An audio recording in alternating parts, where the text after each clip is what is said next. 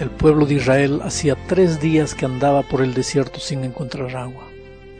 Al tercer día, cuando estaban llegando al límite de la resistencia, vieron a lo lejos la silueta de enormes palmeras.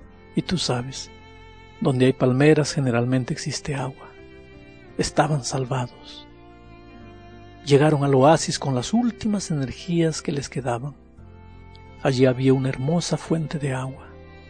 Aparentemente todo estaba bien, pero la decepción del pueblo fue grande al comprobar que esas aguas no servían para beber, eran amargas. Ya te diste cuenta que a veces en la vida encontramos personas en las cuales confiamos y de repente nos frustran.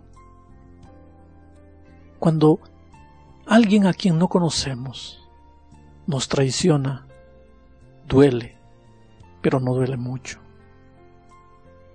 Pero cuando alguien a quien amabas, en quien confiabas, te falla, duele y duele terriblemente. Tal vez por eso la Biblia dice, maldito el hombre que confía en el hombre. Sin embargo, puedes confiar en el Señor Jesús. Él nunca falla.